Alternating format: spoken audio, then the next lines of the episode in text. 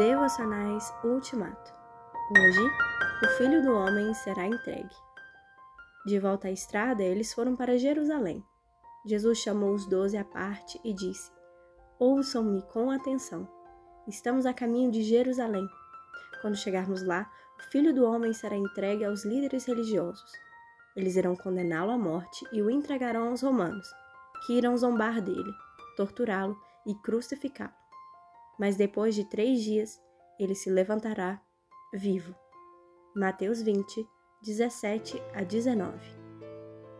A associação com Jesus coloca-nos na companhia da cura, da iluminação e de alegrias inesperadas, mas também nos coloca no lugar da traição, da humilhação e da crucificação. Devemos, se formos fiéis ao estilo cristão, aceitar um com a mesma prontidão com que aceitamos o outro porque esse anúncio é uma surpresa?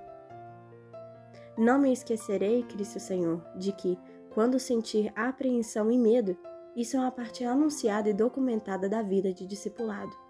Mantém-me fiel nas provações difíceis, enquanto me acompanhas com a promessa da ressurreição. Amém.